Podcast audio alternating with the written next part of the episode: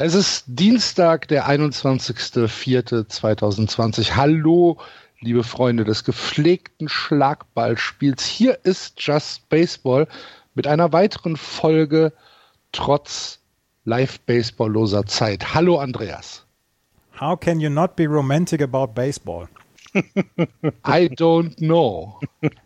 Hello Florian from Hamburg. Hello from Hamburg, Arkansas. Ah nee, das war die andere Dokumentation, die ich gerade gucke. Ähm, nee, hallo. Hallo.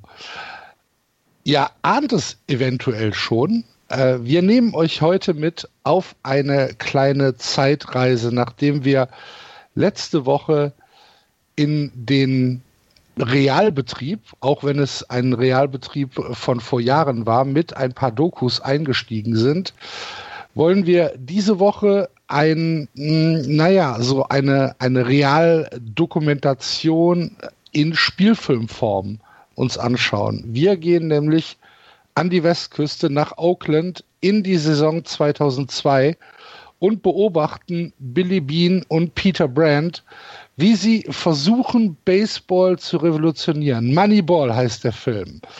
Auf Deutsch die Kunst zu gewinnen. Mit Jonah Hill, Philip Seymour Hoffmann und natürlich Brad Pitt. Und bevor wir jetzt in den Film und damit natürlich auch in die Biografie von Billy Bean und Peter Brandt ein bisschen einsteigen wollen, ähm, meine erste Frage an euch beide wenn ihr den Film äh, betrachtet als, ähm, als Unterhaltungsfilm, klar, als Entertainment, ähm, also mir geht's so, ich mag den Film sehr, ich mag ähm, die schauspielerische Leistung sehr, ich mag, wie er gefilmt worden ist, ich mag auch die Dramaturgie, ich mag, ähm, wie die Lebensgeschichte von ähm, Billy Bean ein bisschen in diese Story hinein verquickt worden ist. Aber Habt ihr Sympathien für den Film? Habt ihr Sympathien für die Prämisse des Films? Darf ich anfangen? Mhm.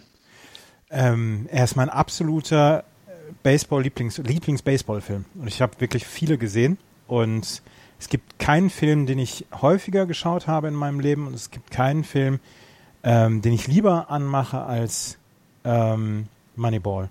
Ich habe. Kannst du, kannst du, kannst du sagen, warum? Weil ich mag ähm, die ruhige Erzählweise.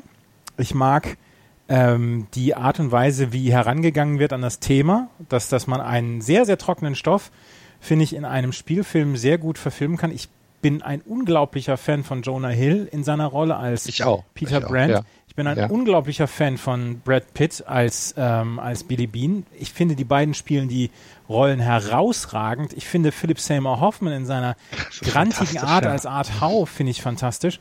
Und ich mag diesen Film wirklich von der ersten bis zur letzten Sekunde. Und ich habe ihn ungelogen zwölf oder 15 Mal schon gesehen. Das war aber nicht die Frage. äh, ich habe Sympathien für den Film. Herr Politiker in jeglicher, in jeglicher Form. Mike Wirklich? Penn, ja, ja, in jeglicher Form. Also du hast Sympathien für diesen Ansatz von Peter Brandt und Billy Bean, das Spiel mit Sabermetric zu analysieren, zu, durchzudeklinieren, wissenschaftlich ähm, auseinanderzunehmen. Ach, so meinst du das? Ja. Ach, so meinst Klar. du das? Dann fange ich mal an. Ja, bitte.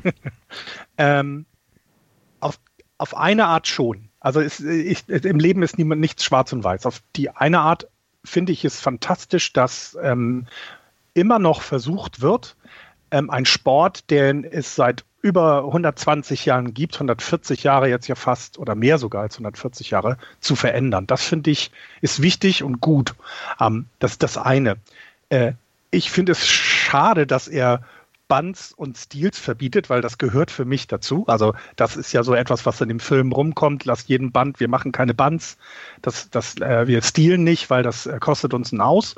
Ähm, das sind so Themen, die ich da ansprechen würde. Ähm, ich finde aber, es ist wichtig, dass der Sport sich selber erfinden, wieder neu erfinden muss ähm, und dass du eben nicht mehr mit ähm, ähm, äh, sein Gehänge ist so groß, dass du schon zwei Minuten vor ihm im Raum äh, äh, äh, Scouting weitermachst. Ähm, deswegen doch, ich kann mit dem sympathieren, würde aber Sympathie finden, würde aber Steels und, und Buns noch mit reinnehmen wollen, bitte. Ich finde, ich finde, also wenn ich da auf die Frage nochmal antworten darf, ich finde, er macht dieses Dilemma sehr deutlich. Auf der einen Seite ein Spiel runterzubrechen auf Zahlen, auf der anderen Seite am Ende dieses, dieses, ähm, diesen kleinen Videoausschnitt von dem von dem College-Typen zu zeigen, der ähm, hinfällt von der ersten Base zur Second Base, der dann auftrifft oder der, der dann sich aufrappelt und dann erst merkt, dass er einen Home Run geschlagen hat und dann um die Bases rumläuft und dass er dann hier sagt, how can you not be romantic about baseball? Also dass dieses dieser menschliche dieses, dieses Dilemma zwischen dem zwischen dem das was auf Zahlen runterbricht, das komplette Spiel. Und auf der anderen Seite diesen menschlichen Geschichten, diesen menschlichen Szenen, dass eben dann doch am Ende dann auch noch neun Spieler auf dem Feld stehen, beziehungsweise ein Pitcher und ein Batter sich gegenüberstehen und dass du trotzdem immer noch dieses Duell hast, was du nicht vorhersagen kannst. Nicht zu 100 Prozent jedenfalls. Hm. Außer du bist die Houston Astros. Genau. Und Boston Red Sox. Ja, also ich habe ich habe ein bisschen Probleme mit dem Film, weil ich, weil ich diesen Ansatz halt nicht, ja, ich, ich will nicht sagen, nicht mag und nicht teile, sondern weil ich halt einfach, mir fehlt halt das, mir fehlt die Romantik, würde ich jetzt sagen. das, ist, es, ist, es ist ein bisschen klinisch. Alles, was du gesagt hast, Andreas, stimmt 100 Prozent. Ich mag den Film unglaublich. Ich finde, er ist super gut gespielt.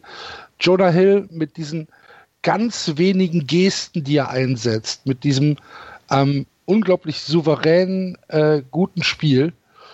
Ähm, Brad Pitt, äh, Philip Seymour Hoffmann, äh, auch die, äh, die Gegenspieler, die Scouts, äh, alles ganz, ganz hervorragend.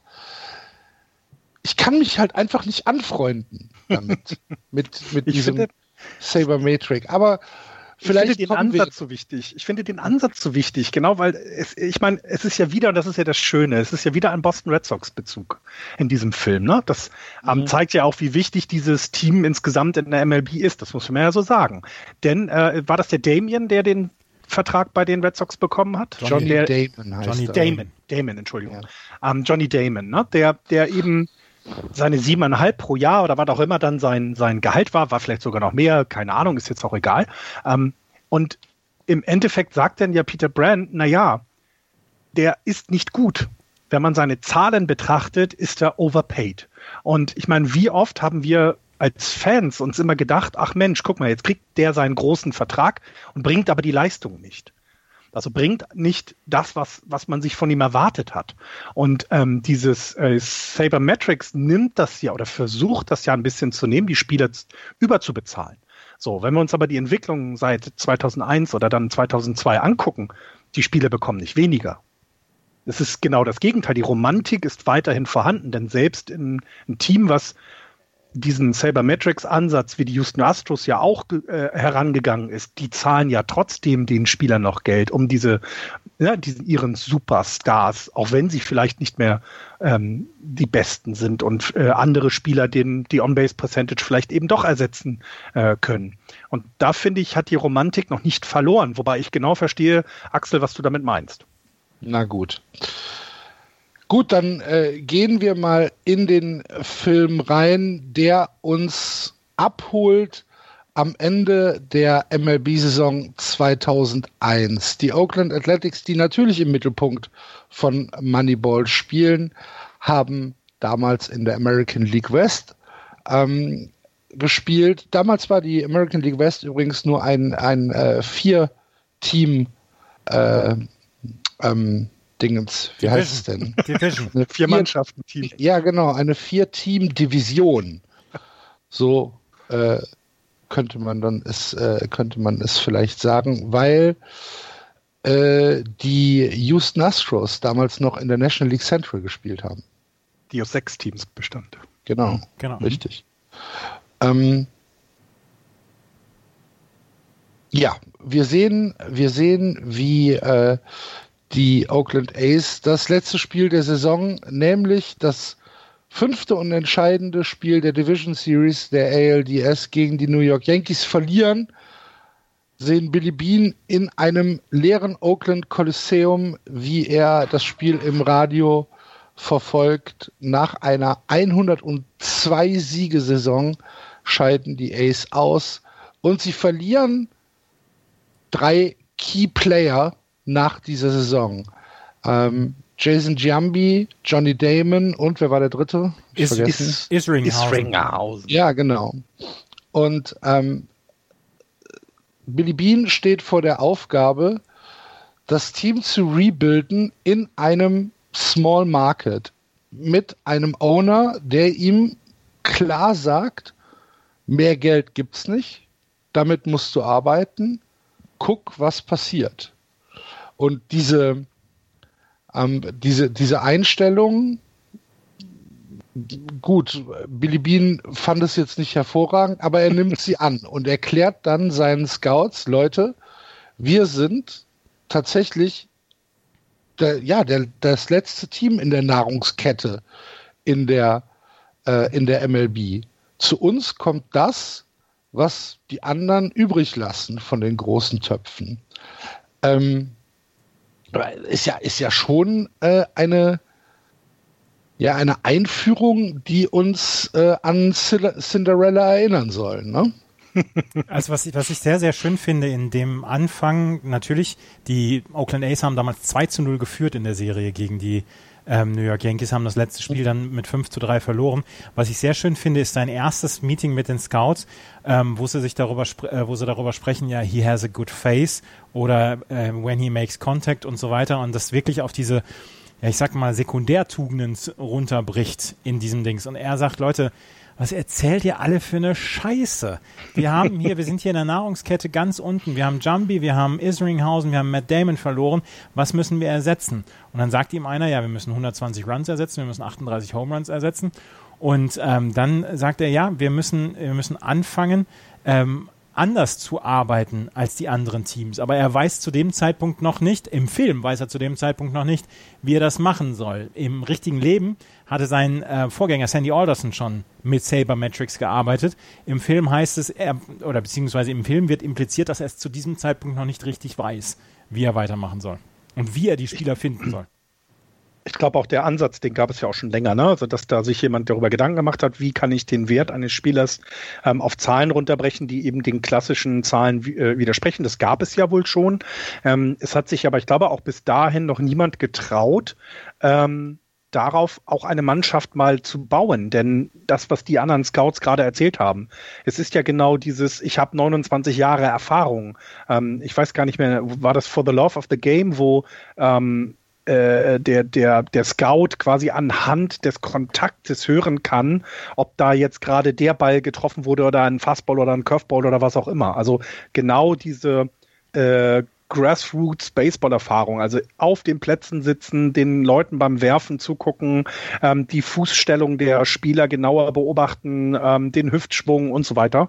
Das wird ja damit jetzt ein wenig in Frage gestellt, ne? sondern es wird nur geguckt, äh, jetzt sogar im schlimmsten Fall, wie komme ich auf Base und ähm, ähm, ähm, wie schaffe ich es quasi, äh, jeden Pitch für mich als Vorteil zu nutzen. Ähm, und, und das anhand nur von Statistiken und nicht, ne, also ja, hier der Spieler, der war immer in Las Vegas und hat Karten gespielt. War ja dann auch ein Argument für den hier Jeff, Jeff äh, für den Jambi-Bruder, da wollte ich gerade sagen, oder Cousin oder was das war. Ähm, und dann war ja die Antwort ja, aber er kommt auf Base. Und das ist das, was wir jetzt wollen. Ähm, ich, ich glaube, diese, diese, diese Möglichkeit gab es schon immer für die. Also ich glaube, Statistiken waren immer ein Thema, aber vielleicht eben nicht eine Mannschaft daraufhin aufzubauen. Entschuldigt, ich stand auf Mute. Ich wollte sagen, ja klar, Statistiken sind natürlich ein essentieller Teil vom Baseball. Ich meine, das erleben wir ja jede Woche, wenn denn Baseball ist dass wir sagen, ja, der schlägt einen 3,22er Ball und der andere nur einen 2,19er Ball und äh, ähm, wir natürlich reden wir über äh, Earned Runs und äh, über Betting Against und über alles Mögliche, klar. Ähm, und ich verstehe natürlich auch diesen Ansatz bei Saber Matrix und ich verstehe auch den, den Ansatz von Peter Brand. Ähm, aber es ist halt alles sehr wissenschaftlich und ich weiß halt nicht, ob Sport immer Wissenschaft ist. Nein, definitiv nicht. Ähm, ich finde auch, dass ähm, das hat der Film auch selber erklärt. Da kommen wir ja später noch dazu, als mhm. er, als Billy Bean sich mit David Justice unterhalten hat. Ne? Also natürlich kannst du es immer gerne auf Zahlen runterbrechen. Aber wenn wir uns das angucken, die Zahlen standen halt sau schlecht gegen die Red Sox damals im Oktober gegen die Yankees. Das eine Jahr also ne, 2003 hat es nicht gereicht, 2004 hat es gereicht. Und das hat nichts mit Zahlen zu tun, sondern das hat was damit zu tun, dass die Mannschaft anders an sich geglaubt hat, wenn man den Film ja oder die Doku, die wir hier auch schon gesprochen haben, mal äh, Glauben schenken mag. Natürlich ist da noch etwas mehr als nur Zahlen. Und ich meine, der Film beantwortet das ja sogar dann am Ende der Saison, finde ich. Ähm, deswegen ist das, es ist nicht alles verloren. Was aber eben er zeigt. so, so, so schlimm oder so negativ will ich das auch gar nicht besetzen. Um genau, und genau, was, ne, aber es wirkt ja schon teilweise so, weil wenn du dann die alten Scouts siehst, ne, der, der eine da mit seinem Hörgerät, der quasi ähm, auch ihm ja, der ja auch erstmal sagt, lass uns doch anhören, was er da zu sagen hat, ähm, wo du merkst, okay, es gibt eben Menschen, die weiter für Veränderungen m, da sind, aber dann der andere, der sagt, hey, du kannst mich hier, ne, du kannst mich hier nicht rauswerfen ich finde schon in der Szene, wie er in Cleveland ist und mit das erste Mal mit Peter Brand im Film in Kontakt kommt. Wie er sagt so, wie, wie alt bist du? Was hast du vorher gemacht? Okay, von wem bist du der Neffe? Also ihm gar nicht zutraut, dass er Ahnung hat. Das, das änderte sich dann eben auch. Noch wenn diese, diese ganze Geschichte, dass man mit Zahlen so einen Sport gewinnen kann, wenn die sich erfüllen würde, würden die, hätten die Oakland ja 2003 dann auch oder 2002 dann auch die Meisterschaft gewonnen. Das haben sie nicht. Und das, deswegen ist dieses, ist dieses Ding, auf, auf, auf Zahlen runterzubrechen, bis zu einem gewissen Punkt valide. Aber um über diese, über diese Klippe hinwegzukommen, brauchst du dann natürlich dann auch die außergewöhnliche Klasse von deinen Spielern. Und die gab es zu dem Zeitpunkt nicht.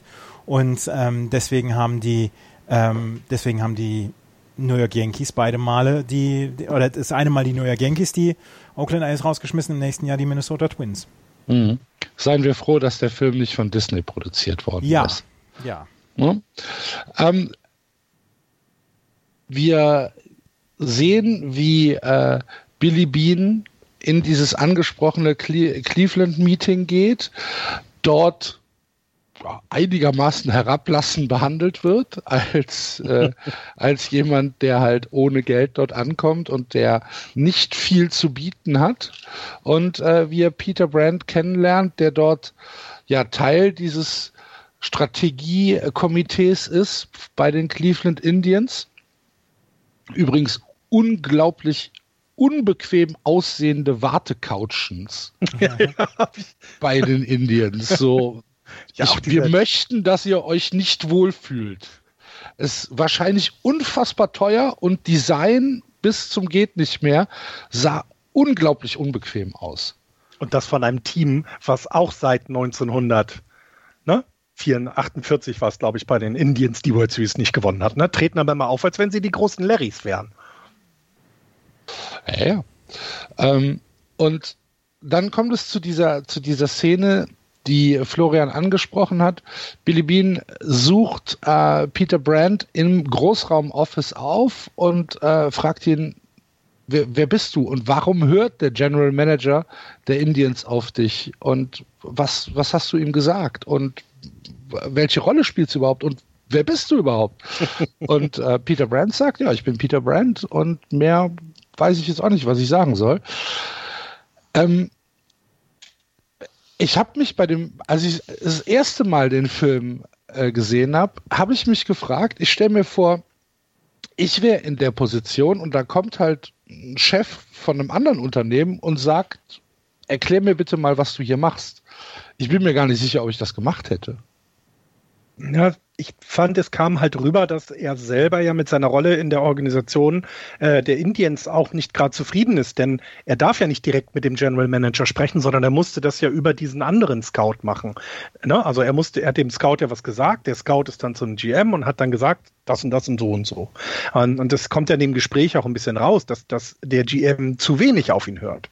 Ähm, sonst hätte er eben diese und diese jene Dinge da nicht getan. Und vielleicht ist es deswegen, vielleicht hat er deswegen einfach gedacht, warum sollte ich das nicht sagen? Sagen, hier hört ja niemand auf mich, höre ich mich mal um. Ich mochte, ich mochte die Szene, weil ich habe mich auch gefragt, äh, muss ich denn, muss der denn, ähm, muss Peter Brandt denn jetzt die unbedingt mit Billy Bean sprechen?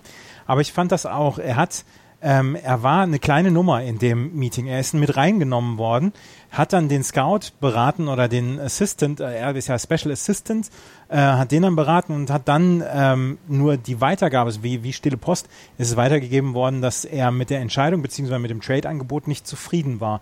Und ähm, dass Billy Bean dann zu ihm sagt, hier, was machst du hier? Und dass sie ihm dann das erklärt in dieser Tiefgarage, in einer, wie ich finde, überragende Szene, wo er sagt, hier, mit Matt Damon ist er siebeneinhalb Millionen Dollar wert und so. Ähm, das fand ich schon relativ schlüssig dann. Mhm.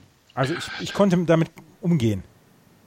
Ja, ich habe jetzt auch nicht in Fötusstellung unterm Tisch gelegen. Ich habe halt einfach nur gedacht, hm, weiß nicht, ob ich das. Aber, aber ich meine, ich sitze auch nicht in einem amerikanischen Spro Profisport Großraumbüro. Ich kann mich da wahrscheinlich in diese Welt nicht reindenken. Was ich schön fand, ähm, was ich schön fand in der, in der Szene ist, dass ähm, Billy Bean zu dem Zeitpunkt nicht den gerne groß gegeben hat und gesagt hat, ähm, mhm. ich weiß, wie es funktioniert und ich weiß alles besser als die anderen, sondern sich beraten lässt zu dem Zeitpunkt. Und dass er dann natürlich immer noch so ein bisschen von oben herab ähm, Peter Brandt betrachtet bzw. behandelt, aber dann auch sagt hier, you're a funny guy, Peter Brandt. Übrigens, Peter Brandt ist, ist im richtigen Leben Paul de Podesta, der allerdings mit seiner Darstellung nicht zufrieden war, beziehungsweise in diesem Film mit seiner Darstellung nicht zufrieden war, deswegen seinen Namen nicht hergegeben hat für den Film. Und deswegen mhm. heißt Jonah Hill in dem Film Peter Brandt und nicht Paul de Podesta. Genau. Also äh, Paul de Podesta ist ähm, ein, also äh, das, die, die Vita stimmt, ne? außer dass er in äh, Harvard war, nicht in Yale. Ja, genau. Und ähm, er war oder er ist jetzt bei den Cleveland im Football, Browns. ne? Bei den Cleveland Browns ist er, genau. Ja, genau. Er ist in, in den Football gewechselt, genau. Ähm, ja, wir sehen im Film äh, immer wieder Rückblenden in die aktive Zeit von Billy Bean, der ähm, selbst Baseball gespielt hat, direkt aus der Highschool gedraftet worden ist. Natürlich von den Mets, die. Als ich das gesehen habe, musste ich so lachen. die, äh, die ihn von einem, äh, von einem Stipendium äh, in Stanford abgehalten haben. Und ähm, wir sehen, dass die Baseballkarriere, also die aktive Baseballkarriere von äh, Billy Bean, ja, sehr, sehr bumpy war. Ne? Also er, ähm, er war dann einer dieser jungen Spieler, die in der äh, ersten Runde gedraftet worden sind, ähm, von denen sich die Teams oder das Team, in dem Fall die New York Mets, halt einen Next Superstar erwartet haben und er hat diese Erwartungen nicht erfüllen können. Und dann kommt es zu einer, ähm, zu einer großartigen Szene, wo äh, Billy Bean ähm, halt Peter Brandt äh, anruft und sagt, hör mal, ich weiß genau, du hast mich gegoogelt ähm, hättest du mich in der ersten Runde gedraftet. Und tolle, ähm, tolle Szene. Ja, ja das ist eine, eine, eine, wirklich gute Szene. Und äh, Peter Brand sagt dann, ich hätte dich in der neunten gedraftet ohne Handgeld. Also, okay. Wisst ihr, ähm, wisst nee, er sagt dir erstmal, nein, nein, natürlich, Sie sind ein guter Typ. Also das ist ja genau diese Antwort, die du immer hörst. Also das finde ich auch bei diesem Gespräch. Nee, er hat Netz. gesagt, ich habe sie gegoogelt, sie waren ein guter Spieler. Er, er, er sagt, nicht, ich, hab, okay, ich hätte so. sie in der ersten Runde gedraftet, ja. ja. Und dann sagt er, äh, jetzt komm, sagen wir ehrlich. Ja, ich genau. finde auch, find auch das mit dem, das, dieses Gespräch mit den Mets, das finde ich halt auch so wichtig, ne? dass du quasi einem jungen Menschen versprichst, hier ist ein Scheck, du wirst Profi-Baseballer, ähm, aber eben wenig darauf äh, äh, Rücksicht genommen wird, dass es auch einfach nicht klappen kann. Und ich glaube, das hast du ja viel immer noch bei, bei solchen Gesprächen, ähm, äh, dass, dass die, den Leuten eben, ja, du willst sie überzeugen, zu dem Netz zu kommen und nicht irgendwo anders hinzugehen, weil du gescoutet hast und gesehen hast, Mensch, da ist Potenzial. Du gibst dann für so einen Spieler eine Summe aus. Also wir kennen ja zum Beispiel die Summe, die für ähm, Max, Max Kepler damals ausgegeben wurde, als er, da war ja auch gerade mal 20, wenn überhaupt. Das waren ja 750.000 Dollar, die er bekommen hat. Ähm, und, und, und du erwartest und ne, du investierst so in viele, viele junge Spieler und es reicht dir, wenn einer davon durchkommt. Und Billy Bean war es eben nicht. Und ich finde, das hat man auch sehr, sehr schön gesehen, dass hier eben auch dieses System etwas krankt, nämlich du nimmst dem, dem Jungen ja die Möglichkeit, eine Ausbildung zu machen, weil er nicht ans College geht, sondern du sagst, hey, geh, geh ins Baseball, das ist deine Zukunft. Das, das fand ich auch äh, eine tolle Szene, auch dieses Gespräch rückwirkend. Ähm, wisst ihr übrigens, wer vor Billy Bean im 1980er Draft gedraftet worden ist? Nein. Terry Francona. Oh. oh. Den, den habe ich schon mal gehört. Ich glaube, der hat ein bisschen was geschafft. In der wurde Karriere. damals von den Montreal Expos ähm, gedraftet. Und, Ach, sind wir, also sind wir vornehm heute. Oh, Montreal. Montreal. Sind, oh. Ich habe gerade hab mal geguckt, ne, weil wir haben ja über die fünf oder diese, diese vier vier Teams nur in dem im, im, im, in der American League West ge, äh, gesprochen und eben von sechs Teams in, in der National League Central und habe dann überlegt, ja, aber was ist denn da passiert? Ja, die Montreal Expos waren ja irgendwann weg, sind die Washington Nationals geworden, also da hat sich in der NL East und ja, die Houston Astros sind im Westen der, der American League rüber gewechselt. Also das ist, äh, das hatte ich komplett verdrängt. Ja, mehr wollte ich nicht erzählen. Entschuldigung, weiter. Montreal. Montreal bin halt frankophon. Ja. ähm, Passt Billy ja Beans Karriere. Ja, genau. Terry Francona. Billy Beans Karriere war tatsächlich nicht gut. Ne? Also er hat insgesamt äh, was haben wir, 219er ähm, Betting Average über seine Karriere, ähm, hat aber in den, was sind es hier, sechs Jahren äh, gerade mal 301 At-Bats gehabt. Also es war eben wirklich genau dieses, äh, der, der war kein guter Spieler. Also, oder er wurde vielleicht nicht oft genug rangezogen oder was auch immer. Äh, drei Home Runs hat er ge geschlagen. Ähm, das ist äh, ja eine unterdurchschnittliche MLB-Karriere. Ja. Ja. Ähm, seine letzte Station waren auch die Oakland A's, ne? Mhm. Ja. Ja. Ähm, wie gesagt, diese, diese Verwebung, Verwebung äh, zum aktiven Baseballspieler Billy Bean äh, ziehen sich ein bisschen durch den Film und sollen dann natürlich auch die Dramaturgie und die Zerrissenheit von Billy Bean darstellen und seinen Ehrgeiz, ähm, es, wenn er es schon nicht als Spieler geschafft hat, dann als General Manager zu schaffen und dass er aus den Fehlern der Vergangenheit lernen möchte. Und ich meine, ne, wir haben alle schon mal ein Feuilleton gelesen, wie so ein Film funktioniert. Ähm, dann holt er ihn also nach äh, Oakland ins Kolosseum und äh, ähm, nimmt nimmt ihn mit ins erste Meeting, stellt ihn da als seinen Freund Peter vor, äh, erzählt aber noch niemandem, dass er ihn eigentlich als Assistant General Manager eingestellt hat und erklärt den verdutzten Scouts, die auf jahrzehntelange Scout-Erfahrung äh, im Profi-Baseball zurückblicken können, dass er sich folgenden Plan ausgedacht hat. Die äh, letzten sechs Wochen, die die Scouts verbracht haben, um neue Spieler ja für äh, als Ersatz zu holen, die kloppen wir jetzt mal in die Tonne. Wir haben einen anderen Plan. Wir addieren einfach mal das, was äh, Giambi äh, Johnny Damon und Islinghauser geschlagen haben, beziehungsweise ihre On-Base Percentage, teilen das durch drei und sagen, wir brauchen drei Spieler, die das kompensieren können. Alles andere ist egal. Ob es mit Walks ist, ob es mit Hits ist, spielt alles keine Rolle. Wir wollen on Base gehen. Fielding spielt keine Rolle. Positionen spielen keine Rolle. Wir müssen auf Base kommen. Und jetzt stelle ich mir vor, wenn ich einer dieser alten Männer gewesen wäre, wie ich reagiert hätte. Wahrscheinlich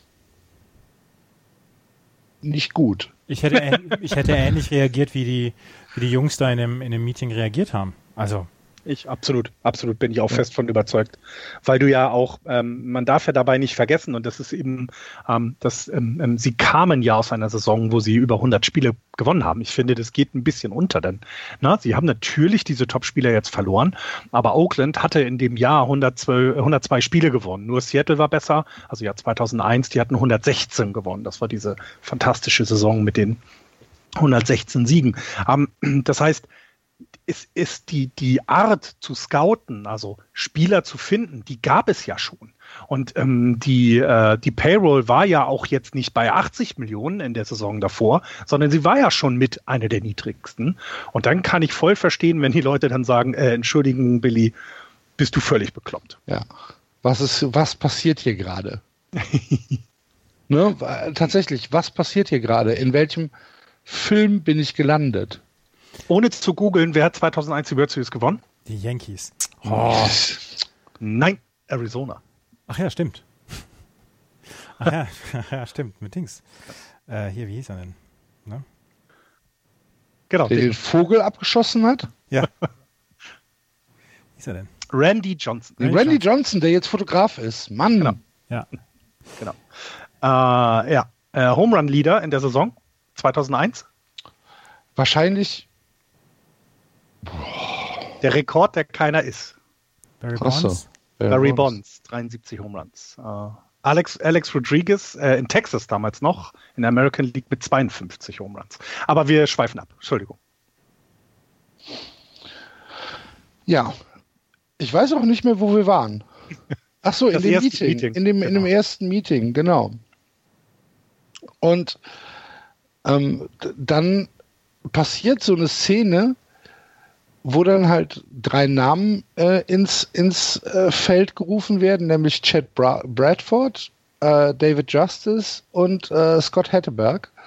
Äh, Chad Bradford als äh, Relief-Pitcher, ein Submarine-Pitcher, ähm, der ja keine, keinen Credit bekommen hat, weil er halt eben eine Wurfbewegung hat, die für das damalige Baseball nicht alltäglich war.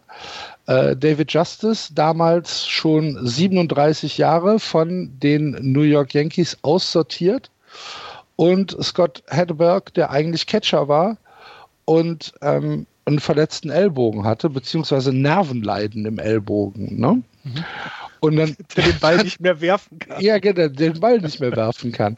Und dann sitzt du da als Scout und denkst so, äh, okay. Ist das, ist das jetzt ein Film? Ist das, äh, verstehe ich nicht so. Hier die Helden aus der zweiten Reihe. Passiert hier. Ähm, aber es war halt Mathematik. Ne? Und ähm, ja, Billy Bean äh, verlässt sich halt auf die Analyse von Paul de Podesta, beziehungsweise äh, in dem Fall Peter Brandt, und sagt, wir machen das jetzt so. Und Leute, das ist auch keine Diskussion. Ne? Das, ihr, das seid, wichtig, ihr, seid, ihr seid hier, weil ihr halt Scouts seid. Ich informiere euch darüber. Ne? Ich, ich sage nicht, lasst uns das diskutieren oder wie sind eure Meinungen dazu. Das ist einfach Goodwill von mir, euch hier ein Herz abzugeben und zu sagen, das sind unsere neuen Spieler. Die werden wir kaufen. Ich Kann ich mir schon vorstellen, dass das schwierig war. Ja, ich habe übrigens erst beim dritten Gucken habe ich realisiert, dass Ron Washington der der ähm, Bench-Coach war damals zu dem Zeitpunkt, beziehungsweise ähm, zu, zu den Scouts mhm. dann auch dazu gehörte. Der, ja. der First Base Coach sogar, ne? Genau. Ja. Ja. ja. Der ja auch sehr äh, schön offen und ehrlich war. Ja. äh, nein, First Base ist ganz einfach zu lernen. Oder, Ron? That's very hard to learn. Das ist sehr, sehr großartig. Das hat mir auch ja. gut gefallen. Ja, vor allen Dingen, ich finde, ich finde, so die einzige Verpflichtung, die du quasi den Leuten da hättest sagen können, wäre so jemand wie David Justice, der ja mh, hm, ähm, von den Yankees dann in dem Zuge kam, der, der natürlich nicht mehr auf den, in seiner Prime-Zeit ist. Aber ich glaube, das hätten die Scouts sogar noch ähm, verkraften können. Aber gerade Heddeberg und auch dieser, dieser, dieser Submarine-Werfer, das war denn, das war zu viel. Ja. Das glaube ich auch. Aber Ron Washington hatte nichts gegen Jeremy Giambi, ne? Nein. Da haben sich zwei gefunden. Alte Stelzbock. Party hart. Ich glaube, der hat einfach nicht mehr. Ne? Ja. Ähm, naja, und dann sieht man jetzt halt äh, ein paar Szenen, wie äh, ja zum Beispiel Scott Hedberg erzählt wird, äh, pass auf, wir wollen dich haben, hier ist ein Vertrag, du spielst jetzt First Base, aber ich habe noch nie First Base gespielt. Dann lernst du es halt. Und ähm, dann gehen wir ins Spring Training schon. Und dann kommt Art Howe zum ersten Mal so richtig ins, äh, ins Spiel, weil äh, Art Howe hat vor dem ersten Meeting, also der damalige äh, Manager, äh, Trainer, der Ace, hat ihm schon gesagt, ey, pass mal auf, Billy, ich habe letzte Saison 102 Siege mit diesem Team gehabt. Ähm, ich habe das Optimum aus den Oakland A's rausgeholt und ich habe trotzdem nur einen Einjahresvertrag. Ich fühle mich damit ein bisschen alleingelassen. Können wir bitte über meinen Vertrag reden? Und Billy Bean hat gesagt, nee. Auch sehr deutlich, ne? Ja, nö. ziemlich deutlich, halt einfach, nö, machen wir nicht. Und Art Howe sieht halt, was ihm vor die Nase gesetzt wird und denkt, okay, das ist eine San Diego Padres 2017er Saison. Ähm, ich muss gucken, dass ich meinen Arsch hier einigermaßen aus dem, aus dem Feuer kriege, aus dem Fahrtenkreuz bekomme. Und ähm, das macht Philipp Seymour Hoffmann mit, mit einer herausragenden Gestik. Ne? Mhm. Diese Verachtung, die in den Blicken liegt von Art Howe, das ist schon, äh, das ist schon tatsächlich fantastisch gespielt. Ich finde es auch ganz fantastisch gespielt und Art Howe war auch nicht zufrieden mit der Darstellung seiner Rolle. Ähm, Art Howe okay. hat am Ende hat er seinen Namen hergegeben, aber er hat gesagt, Mensch, so grumpy war ich doch gar nicht und so destruktiv war ich doch gar nicht. Und ähm, Art Howe ist nach der Saison 2002 dann ja auch gegangen. Er, das war sein letztes Jahr als Coach. Er hat dann weitergemacht, äh, ich glaube sogar bei den Mets auch. Und ähm, aber er wurde als sehr grumpy dargestellt von Philipp Seymour Hoffmann. Ich finde Philipp Seymour Hoffmann in der Rolle wirklich überragend gut. Und ähm, aber er war selber auch nicht zufrieden damit. Ich finde aber vor allem, was er wichtig immer angesprochen hat, ist, dass ähm, man muss ja hier schon auch sagen, dass Billy Bean dann auch im späteren Verlauf die Grenzen seiner Zuständigkeit ähm, schon arg dehnt. Ne? Also, dass er Spieler tradet, ja, okay, das kann er machen. Aber dass er ihm ähm, in die Ausstellung reinreden will, ist auch etwas, was mir tatsächlich etwas aufgestoßen ist. Ich habe verstanden, ähm, dass die also ich habe tatsächlich verstanden, dass die, dass sie es so machen mussten. Also ne, er wollte ja genau das durchziehen, ähm, dass dieses Moneyball durchkommt. Ähm, aber im Endeffekt ist der Manager dafür verantwortlich für die Line-up und nicht der General Manager. Und ich ähm, finde, diesen Konflikt hat man auch, hat man sehr gut dargestellt, denn Artau war im Recht. Er ist derjenige, der das Team aufstellt und nicht der GM. Ja. Hat er ja dann, hat er ja dann über, über eine technische Lösung. ich, fand das so großartig. Hinbekommen, ne? Dass er ihm gesagt hat, Carlos Peña spielt heute nicht mehr an First Base sondern Hedberg spielt an First Base und äh, Artau sagt, nee, ich stell auf. Und dann sagst du, ja, ja, du stellst auf, das ist richtig. Aber Carlos Peña spielt nicht mehr für uns. So, okay. ähm, ich fand das ja. also ähm, vor allem, weil mh, hm, was, was, was ich finde, wenn man sich die Statistiken der, der, der, der Oakland Athletics dann angeguckt hat, ne, die sind halt ja die sind ja nicht schlecht in die Saison gestartet. Ne? Also sie sind ja, sie sind ja, also, äh, also äh, sie haben auf der, äh, ich glaube, sie haben am Anfang äh, ein paar Spiele auswärts mal verloren, aber sie waren ja immer noch im Geschäft. Also das, ich glaube, so schlimm wie es im Film war, rübergebracht wurde, war es in Wirklichkeit nicht.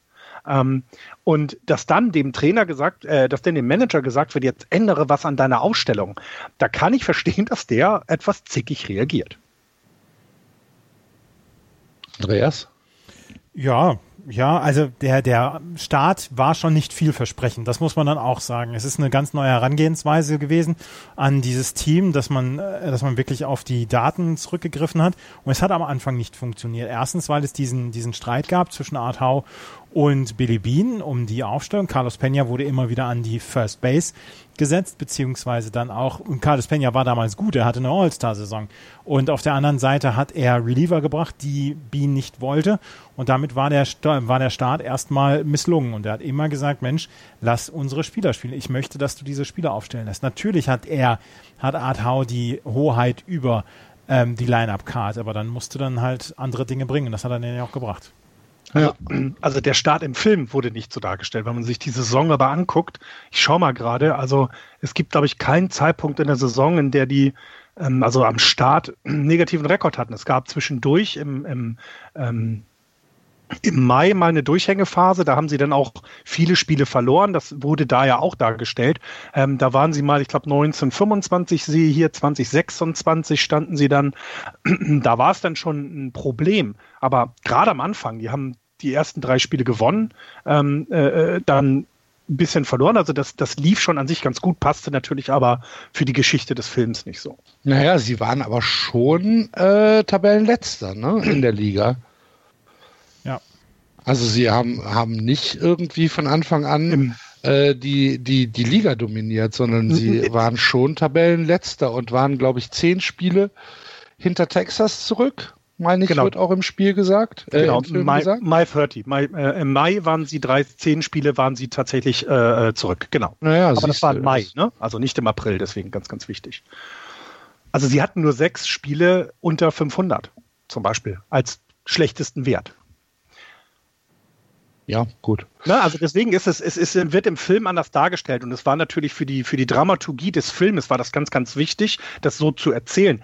Aber es war nicht so, dass die von vornherein einfach ein super schlechtes Team war. Das gab es dann diese, im Mai dann war das eher und, und dann passierte ja auch etwas, ne, durch die Trades und ähm, dass sie eben Penya weggegeben haben.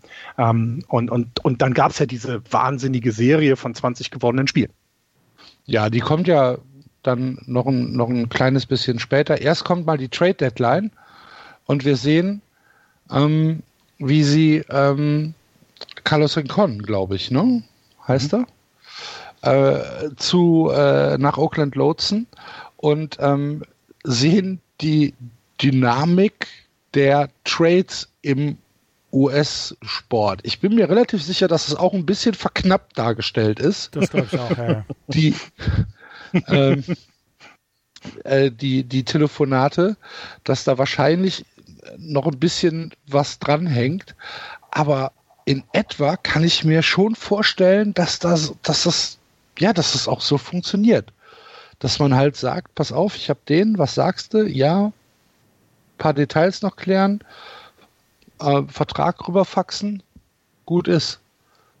Oder glaubt ihr, dass es völlig unrealistisch ist, so wie es da dargestellt wurde. Nee, ich glaube schon, dass das ähm, so in der Form realistisch war, wie es dargestellt worden ist. Und ich fand das auch sehr gut. Und natürlich muss man es so ein bisschen verknappen dann auch, weil da sitzen nicht nur Paul de Podesta und, und Dings in einem Klar, Büro. Ja. Und mhm. ähm, die Sekretärin macht die Anrufe. Das, das glaube ich einfach nicht. Das fand ich übrigens immer sehr geil. Aber ich fand das, ich fand den, ich fand das ähm, Runterdampfen auf die wichtigsten Szenen in diesem, in dieser Trade Deadline, die fand ich ziemlich gut und die fand ich mhm. sehr, sehr gut gemacht. Absolut. Und ist, ich glaube, es gibt, ähm, ich glaube, es gibt bei Blue Chip, glaube ich, war das in dem Film, gibt es nochmal den ähm, rund um das Thema äh, Basketball Draft dann entsprechend mal äh, so, so äh, Sachen aus dem, aus dem Konferenzraum und ich meine, bei irgendeinem Footballfilm war das auch nochmal so. Draft Day auch, halt, ne? Draft Day, genau, da gibt es das auch noch. Mögt ihr Draft ich, Day? Ich habe ihn noch nie gesehen. Du hast Draft Day noch nicht gesehen? Mhm. Ich war sehr, sehr skeptisch, ähm, ist ein großartiger Film. Ja, kann man also Ich finde den echt super. Dann will ich den gleich mal, will ich gleich mal gucken, wo ich den finde. Ähm, äh, ich finde, und genau diese, diese Szenen, also es werden, wie du es gesagt hast, es werden da mehr Leute dran beteiligt sein, aber ich genau, ich glaube, glaub, genauso läuft es auch. Denn wir, wir vermuten ja immer, dass die Menschen, die haben natürlich viel mehr Ahnung von den Spielern selber, aber als, ähm, als äh, Billy Bean sich einmal den Anderson als Markinson oder sowas bezeichnet, ähm, da war dann schon klar, du kennst nicht alle Spieler, die da jetzt hin und her geschoben werden aus dem Kopf. Um, ähm, und das ist auch sehr viel, du musst halt doch auch ein bisschen Mumm haben, auf Dinge zu verzichten. Ne? Als er mal sagt, Dombrowski ruft nicht zurück, dann meint er so, warum ruft er jetzt nicht zurück? Himmel, Herrgott, habe ich, also das fand ich wirklich gut dargestellt, ja. Ja. Ja, und äh, dann sehen wir, wie sich so die einzelnen Teile zusammenfügen in, äh, in dem Team und wir erleben etwas, was für mich tatsächlich ähm, ja einfach den, das Herz des Films ausmacht, diesen Streak. 20 Spiele in Folge. Noch nie in der Geschichte der MLB hat ein Baseballteam 20 Spiele in Folge gewonnen. 19 Spiele gab es zweimal. Ich glaube, die White Sox und die Yankees, korrigiert mich, 1907, 1947. Ich meine, das habe ich so noch aus dem Film behalten, aber 20 mhm. Spiele gab es noch nie. Es gibt ja, es gibt ja noch diese, also es gibt die äh, ähm, White Sox waren es, äh, White Stockings waren es, Entschuldigung, mit ja, 21. Ja, 1880, aber ich glaube, das, das kannst du nicht nehmen. Die, ähm, die American League hatte noch keinen. Die Chicago Cubs hatten 35, eine 21 er Spiel, äh, ah. Okay. Guck, das, das war vorher dann in der American ich falsch im Kopf. Ja, das, dachte, das gab es noch nie. Es kommt auch in der modernen, im modernen Baseball kam es dann auch erst wieder. Also wer hat den Rekord dann geschlagen? Richtig, die 2017er Cleveland Indians mit ihren 22 Siegen. Mhm. Ähm, das, äh, das ist auch eine Sache, die ja wirklich, äh, ja, also das, das war etwas, was es so, so häufig nicht gegeben hat. Natürlich die, äh, äh das Team mit den meisten äh, Siegen hintereinander sind natürlich die New York Giants, klar, 1916 weiß ja jeder. Ähm, aber das gilt ja als nicht sicher. Also das, ähm, da gibt es ähm, immer noch die Spiele, die sie quasi nicht gewonnen haben, aber auch nicht verloren haben, weil es noch ein Tie im Baseball gab. Deswegen ist das immer mit einem Asterix versehen. Und wenn man so will, sind die Cleveland Indians mit 22 Siegen jetzt ähm, neuer Rekordhalter und die äh, Athletics waren es tatsächlich zu dem Zeitpunkt in der American League. Ähm, und ich finde das auch etwas Besonderes, eben genau weil das so ein Team war, was, ja, was, naja, das war eben nicht teuer, ne? Das ist so, ich finde, keine Ahnung, wenn die Yankees jetzt sowas dieses Jahr machen oder meinen wir auch die Indians, dann finde ich, wirkt das anders, als wenn es eben die kleinen Ace machen. Es ist übrigens ein Asterisk, aber. Ja, Entschuldigung, ist für mich, wird für mich immer Asterix bleiben. Auch wenn Gaskini und Oderzo verstorben sind. Ja. Gut.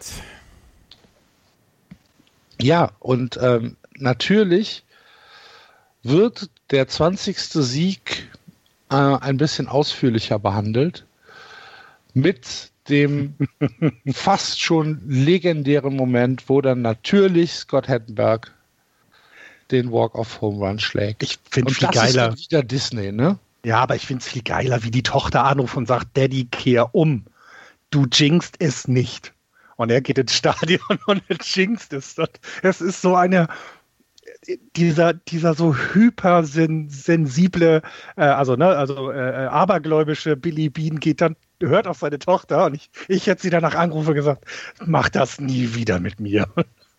Ich finde, die Szene fand ich auch fantastisch, wie er ins Stadion geht und diese Runs immer mehr hochgehen bei, ähm, äh, gegen wen war es noch? Gegen, gegen ähm, äh, Minnesota war es auch, ne? Ja, weiß ich nicht. Wurscht.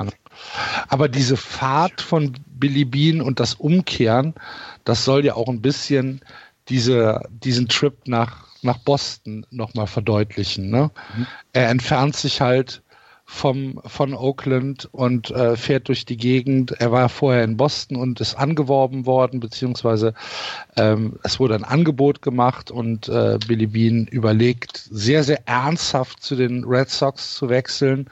Und dann kommt diese Autofahrt, die dann halt, ähm, ja, ich weiß nicht, ob sie stattgefunden hat, aber sagen wir einfach mal, äh, das ist schon ein symbolischer symbolisches Bild, wo er halt aus dem oder vom Stadion wegfährt und sich vom von den Ace entfernt und dann ruft die Tochter an und sagt, äh, Dad, äh, wir führen, was weiß ich, 11-0 oder so und kehrt zurück, du musst dabei sein, das ist äh, ein, ein, großer Moment und du wirst es nicht kaputt machen. Und dann dreht Billy Bean um und hat sich in dem Moment dann halt auch für die Oakland Athletics entschieden. Was ich, was ich in diesem Fall äh, auch immer wieder fantastisch finde, sie haben in keinster Weise versucht, aus Oakland irgendetwas Schönes zu machen. Ähm, finde ich, also man, man kennt das ja dann, äh, also ne, dass sie das so ein bisschen verklären, weil so ein paar Hügel zeigen, tolle Häuser. Nein, es wurde immer diese hässliche Hafengegend gezeigt. Das Stadion an sich von außen sieht aus wie so ein Betonrotz, also ganz, ganz schlimm, aber das ist ja nun mal auch das noch das Stadion der, der Athletics. Ähm, und ich finde auch das finde ich toll. Das haben sie nicht versucht, in irgendeiner Weise ähm, ähm, besser zu machen, als es in Wahrheit ist. Ähm, interessant auch, du hast ja noch die, den, das Oakland Raiders äh, Banner gesehen, das ist ja auch vorbei nun. Ähm, und ich, ich finde auch das, dieses, ähm, ne, er kommt nach Boston und du siehst Fenway Park mitten in der Stadt mit, mit quasi Kneipen drumherum und wahrscheinlich tobt da das Leben, wenn die spielen. Ja, und ne, dann sitzt er schön in dieser, dieser Loge da oben und guckt auf das, auf das Stadion und ach, so geil kann es halt sein. Ne? Also äh, im Gegensatz zu dem äh, ja, Kolosseum. Aber der, der Walk-of-Home-Run von Scott Hatterberg, nachdem man mit 11 zu 0 geführt hat, auf 11 zu 11 im neunten Inning dann ja zurückgekommen ist, beziehungsweise man lag erst noch 11-10 zurück, musste dann auf 11-11 ausgleichen, ähm, dass Scott Hatterberg dann den Walk-of-Home-Run geschlagen hat, um zum 20. Sieg dann zu bringen. Das ist, das ist wirklich Disney und ähm, ich habe nochmal den Boxscore nachgeguckt. Es ist tatsächlich Scott Hatterberg im zehnten Inning gewesen. Mit dem, äh, ja, es gibt es gibt es gibt's auf YouTube halt ja, ja, genau, auch im genau. Original zu sehen. Ja, genau. Ne? Es gibt ähm, den, den Pitch Count 1 und 1 und dann zack haut er das Ding da übers, über den Zaun. Das ist schon stark. Was ich mir zu dem Zeitpunkt noch gewünscht hatte, jetzt beim, ich glaube beim zwölften Gucken habe ich das gedacht, ähm, Art Howe, es wird im Film nicht gezeigt, hat sich Art Howe irgendwann mal entschuldigt oder hat er irgendwann mal gesagt, ähm, ja, du hattest recht mit deiner Herangehensweise, weil es wird ja zwischendurch dann auch gesagt, ähm, Art Howe mit seiner Art zu managen hat dieses Team nach vorne gebracht, wo sich dann ja auch Peter Brandt drüber aufregt dass er damit ja mhm. eigentlich gar nichts zu tun hätte und so. Das, was, was war die Antwort von Billy Bean? Ich habe nur sieben Siege gehört. Genau, ich habe nur sieben Siege gehört, genau. Und ähm, das finde ich, das, das hätte ich mir am Ende nochmal gewünscht, dass die beiden irgendwie ein Gespräch oder so haben. Ich weiß nicht, ob es das Gespräch gegeben hat, weil die beiden ja anscheinend sehr auf äh, verschiedenen Wellenlängen gefunkt haben. Ähm, aber da, da hätte ich mir noch so, so, eine, so eine Conclusio gewünscht. Äh, Fun Fact: Welches Team hat dann den Winning Streak beendet? Die Twins. Es war wahrscheinlich eine Serie halt, die sie gespielt ja. haben. Ne? Ja, die, gegen die Royals haben sie das, äh, den, das 20. Spiel gewonnen. Am, am Mittwoch, September okay. den 4. Ah, und am okay. Freitag, September den äh, 6. September, äh, waren sie dann in Minnesota ähm, und haben 6-0 relativ deutlich dann verloren. Ähm, weil ich finde, also warum ist das so funny? Weil die Twins ja dann auch später in den, in den Playoffs eine Rolle gespielt haben. Ja, gut. Da schaltet der Film ja früh genug aus. Ja. Und äh, kommt zu dem, also äh, er, er findet den Absprung, finde ich, der Film. Finde ich auch. Ja, absolut. Absolut. Und ich finde auch diese, hm, als sie die 20 Spiele gewonnen haben, wie Billy Bean da sitzt und sagt, dass, dass, dass nichts zählt das finde ich, ähm, das sagt halt auch über diese Person sehr viel aus.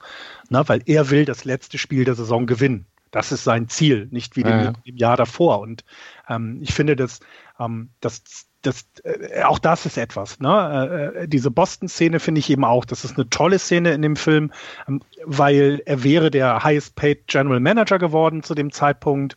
Ähm, ich glaube, ich glaube, es hätte keinen Unterschied gemacht. Er hätte 2004 mit den, mit den Boston Red Sox oder vielleicht schon 2003 die World Series gewonnen. Ich glaube, es lag dann oder hätte nicht an ihm gelegen, dass sie es nicht gewinnen. Und wie unsterblich hätte er sich machen können, ne? die, die Oakland A's in, in die zweimal hintereinander in die Playoffs zu führen mit so einem Team und dann zu wechseln und dann, ja, mit Statistik quasi ähm, den, den Curse of the Ruth irgendwie zu, zu brechen. Das, das wäre schon, also das wäre noch legendärer gewesen. Aber so ist er nicht. Er wollte mit Oakland dieses letzte Spiel in der Saison, also sprich das entscheidende Spiel in der World Series gewinnen und, und, und ja, das ist ihm bisher ja noch verwehrt geblieben. Ne? Das finde ich ist auch nicht tragisch, aber, aber das ist so, das macht den Film so echt, finde ich, dass er eben nicht die World Series gewonnen hat. Dass es eben nicht dazu geführt hat, dass er noch eine Serie mehr gewonnen hat, sondern er hat, er hat was Tolles geschaffen, aber er hat im Endeffekt das gleiche wiederholt wie das Jahr zuvor. Fun Fact, er verliert den Playoffs. Fun Fact, Florian, der Film wirkt auch so echt, weil er auf wahren Begebenheiten beruht. Ja. das ist so gemeint.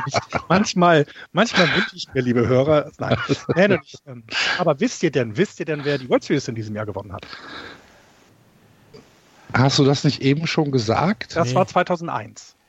Das war das Jahr, wo, die, wo sie gegen die Yankees ja verloren haben. Hier waren ja dann Playoffs, das waren die Divisional Series. Äh, Oakland verliert in fünf Spielen gegen Minnesota. Und äh, die World Series war äh, Anaheim gegen die Giants.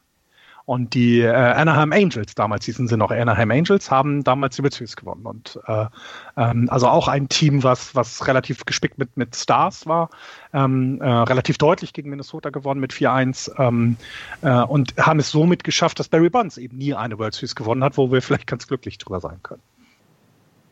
Troy Glaus ist damals MVP geworden.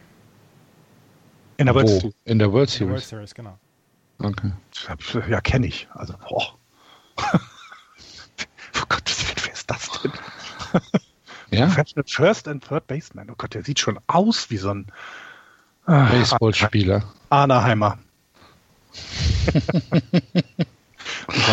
ja, aber ähm, also ich glaube, wir können, wir können äh, als Conclusio äh, sagen, dass wir alle den Film sehr, sehr mögen äh, und dass wir ihn, falls ihr den noch nicht gesehen habt, euch äh, sehr, sehr stark ans Herz legen. Ich, find, bin, von, ich bin ja. vor allen Dingen nach wie vor fasziniert von dieser unglaublichen Besetzung dieses Films. Ich meine, Jonah mhm. Hill, Philip Seymour Hoffman, Brad Pitt und die Frau von Brad Pitt oder die Ex-Frau von Brad Pitt spielt Robin Wright, ähm, die bei House of Cards ja dann auch sieben Staffeln gespielt hat. Also er ist ja bis in die Nebenrollen, ist ja fantastisch besetzt. Mhm. Christopher das ist schon ein Hollywood-Film, ne? Ja, Scott Hatterberg wird von Christopher Pratt, von Chris Pratt gespielt. Also, das schon. Jetzt weiß ich, wo ich den herkenne. Ja. Guardians of the Galaxy. Genau, genau, genau. Ah. Ja, aber ich finde auch, ja. Und ich finde, ich auch gerade das, ähm, die Kameraeinstellungen haben mir sehr gut gefallen. Äh, die, die, das, was, ähm, ähm, was sie am Anfang auch gesagt hat, die, die Art, den Film zu erzählen. Es wurde sich Zeit genommen dafür. Das find, fand ich wirklich gut.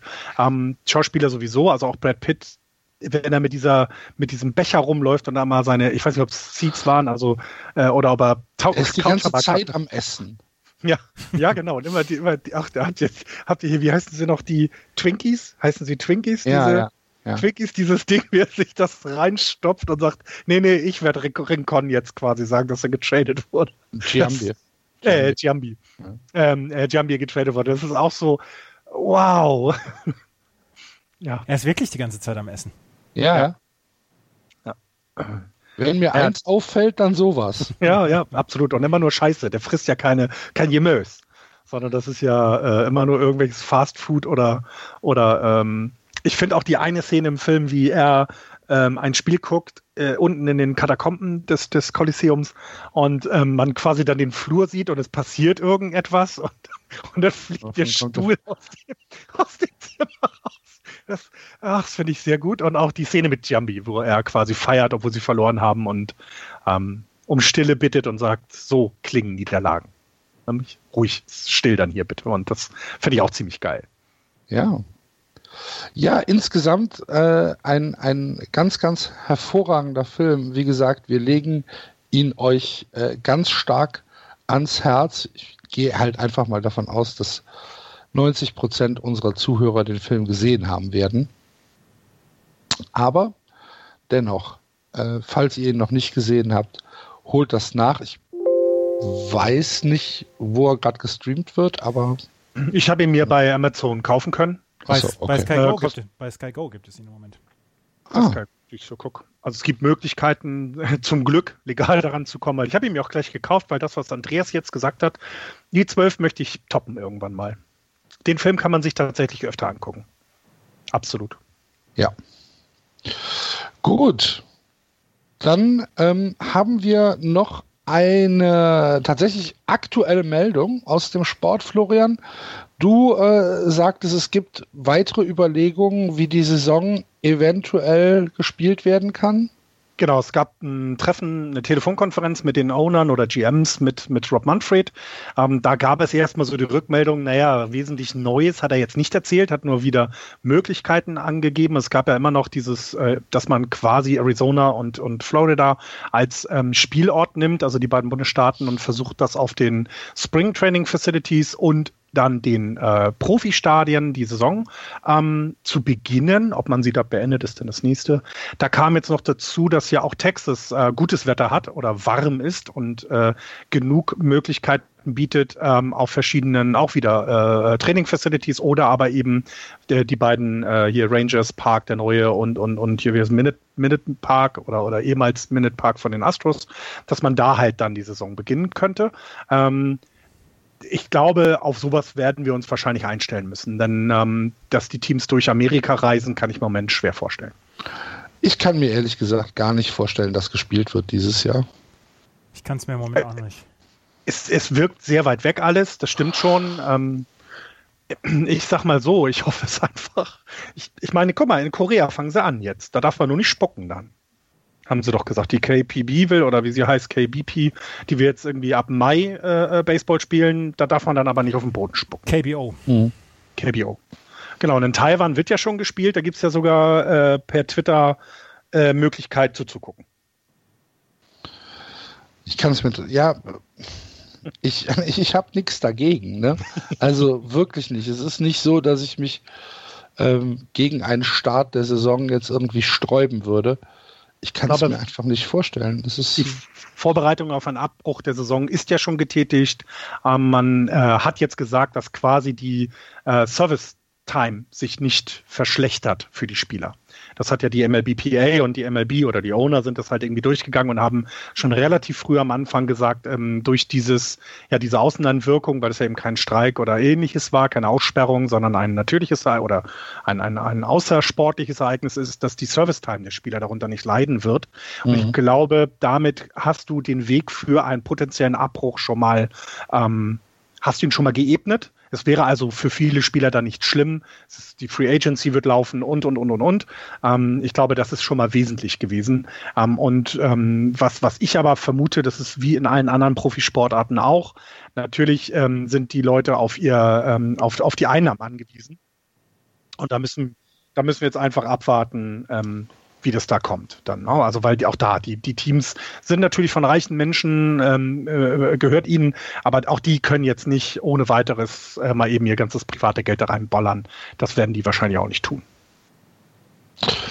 Wir sind gespannt. Wir werden euch hier bei Just Baseball auf dem Laufenden halten, wie ihr das gewohnt seid. Ähm, ich glaube, für diese Woche war es das, oder? Ich glaube auch. Heute haben wir 42 besprochen. In den letzten Wochen gab es schon. Moneyball äh, haben wir heute besprochen. Moneyball. Quatsch, natürlich. Moneyball haben wir besprochen. 42 war letzte Woche. Ähm, ja, äh, die, die Folgen, die wir jetzt in dieser Saison aufgenommen haben, äh, sind einigermaßen zeitlos. Falls euch äh, der Sinn nach mehr Just Baseball äh, ist, dann äh, hört auch gerne nochmal in die alten Folgen rein. Leider können wir im Moment nichts zu Live-Baseball sagen, ob es so kommen wird. Wir müssen es abwarten. Wir bedanken uns aber bei euch fürs Zuhören. Wir bedanken uns bei mittlerweile, wie viel sind es? 35 Supportern auf Steady. Mhm die uns äh, unterstützen. Vielen, vielen Dank dafür. Das ist äh, ganz, ganz großartig. Falls ihr uns auch einen Kaffee auf, ausgeben wollt, auf justbaseball.de gibt es unten rechts einen kleinen Button, der führt euch dann zur Steady-Seite und es sind 39, nicht 35. Also sehr, sehr cool. Vielen, vielen Dank dafür. Und natürlich freuen wir uns auch über eure Kommentare auf Twitter, auf Facebook oder wenn ihr auf iTunes seid, hinterlasst eine kleine Rezension. Das ist toll. Und äh, dann hören wir uns nächste Woche wieder mit einem neuen Thema, was wir uns noch aussuchen müssen. Wir haben noch nichts. Mal gucken. Ihr könnt gerne Vorschläge machen. Aber nicht wieder so schimpfen. Nein. das, war's für diese Woche. Bleibt gesund und äh, wir hören uns. Tschüss. Tschüss. Ciao.